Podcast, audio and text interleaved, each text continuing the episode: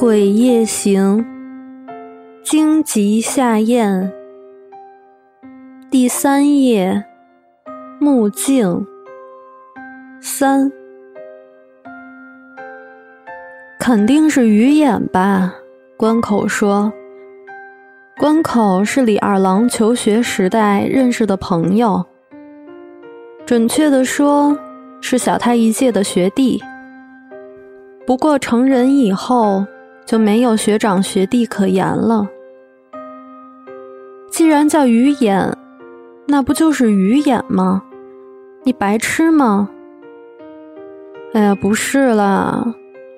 关口用含糊不清的声音咕哝道：“是像这样可以看到全方位的鱼眼，而影像不是会扭曲吗？”我说你呀，那是镜头吧？我就是在说镜头啊。你是真傻了吗？我说的是鱼，鱼的眼睛。哎呀，我知道了。关口说，却被中禅寺一句“你才不知道”给盖了过去。中禅寺也是老朋友。中禅寺与关口同年级。所以年纪应该比李二郎小，但从学生时期开始，李二郎就不觉得他是个晚辈。关口把那张有气无力的脸转向好辩的朋友说：“为什么？就是模仿鱼的眼球构造制作的，所以才叫鱼眼镜头，不是吗？不是，不是吗？”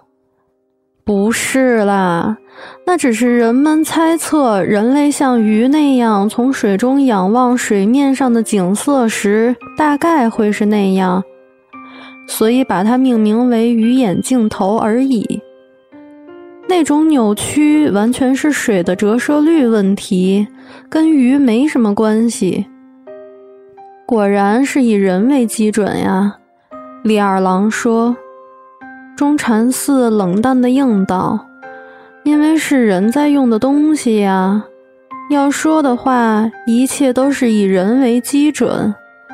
倒是关口，你知道什么是原色吗？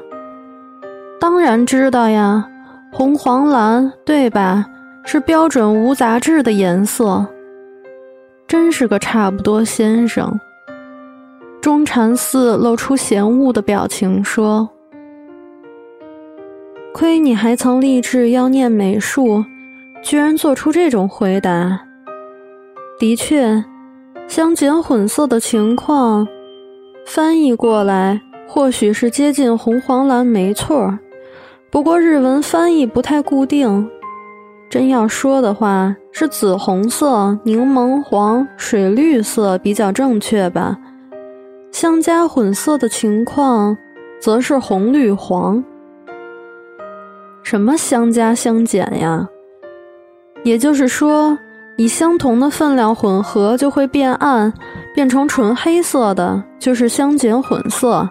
像颜料就是。反过来说，混合在一起会变亮，变成纯白色的，就是相加混色。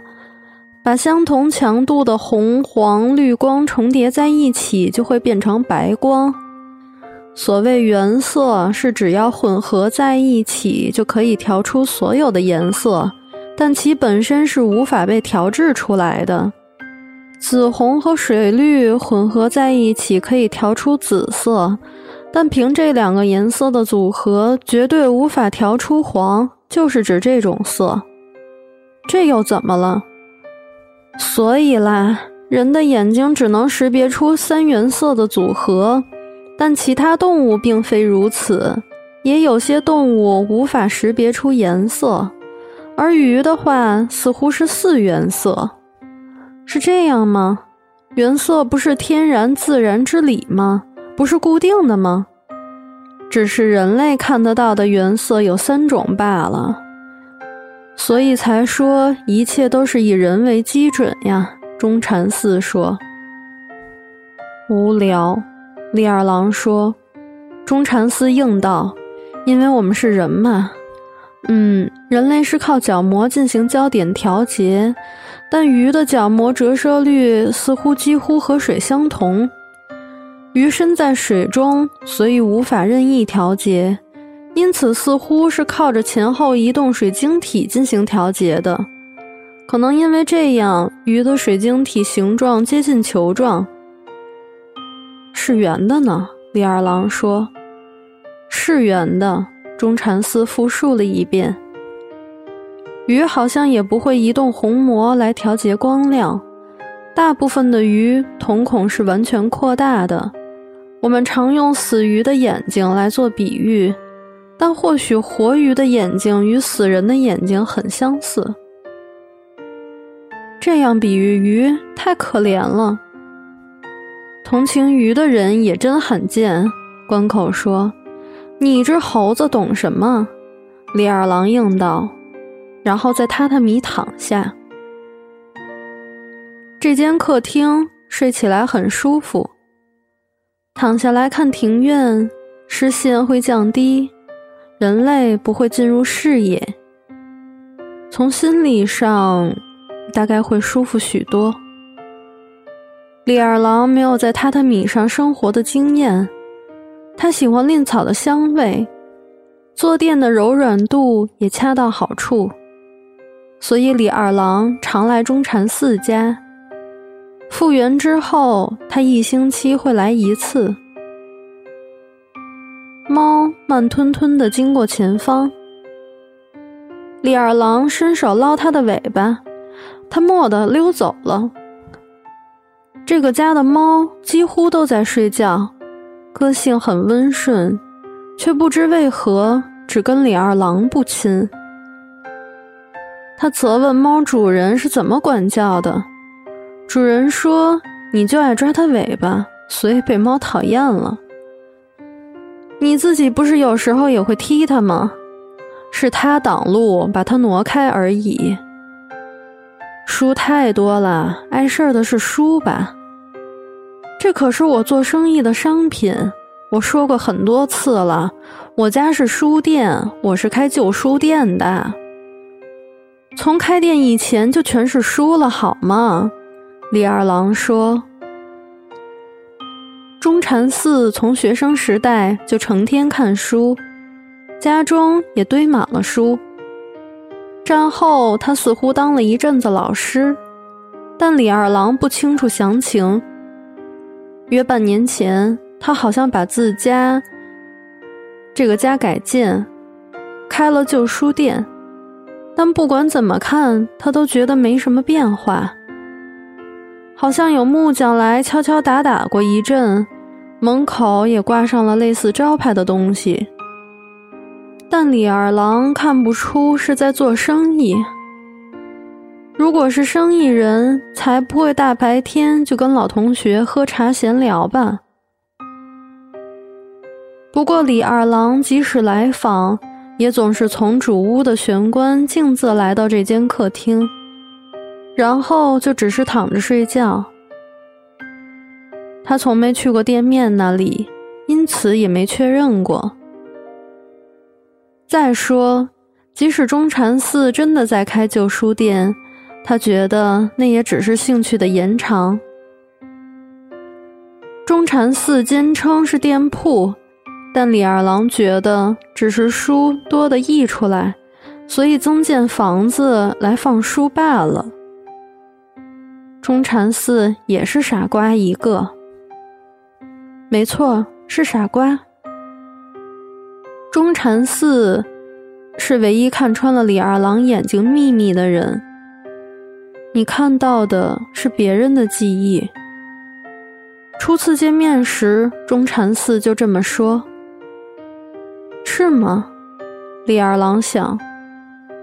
中禅寺怎么能看穿李二郎看到的不存在于世上的景象？这一点不清楚。虽然不清楚。但无关紧要，中禅寺说的是真是假也无关紧要。不过真的思考后，许多矛盾也随之焕然冰释了。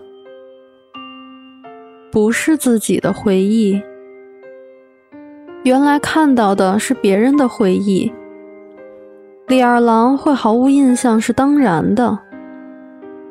戴尔瞪小眼时会看到自己的脸，是因为对方一直在看自己的脸。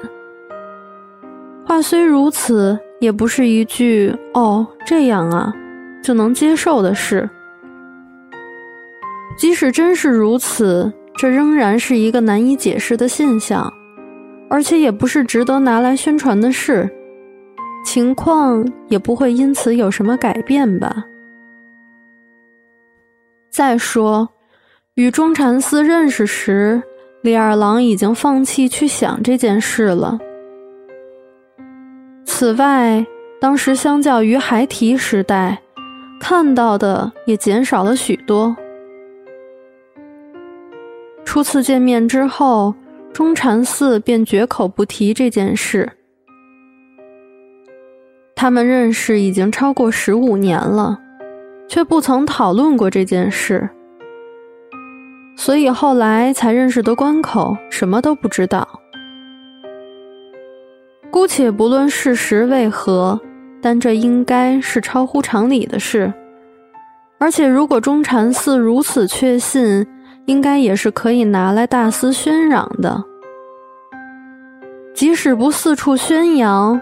至少告诉跟对方都熟念的关口也好吧，但是中禅寺什么也没说。不，就连揭穿连李二郎都无从得知的李二郎的秘密时，这位友人都不动如山，语气也是一派淡然。这个人用一种告知对方肩头沾到灰尘般的态度。道出脱离常识的破天荒事实。当时李二郎作何反应？是不是只是一脸古怪？当时中禅寺扬起一边眉毛说：“这个世上没有任何不可思议的事啊，学长。”然后他接着说：“要论不可思议，一切都不可思议吧。”也就是说，无论有多么不同，都没什么好奇怪的。只要本人不感到困扰，那都是小问题吧。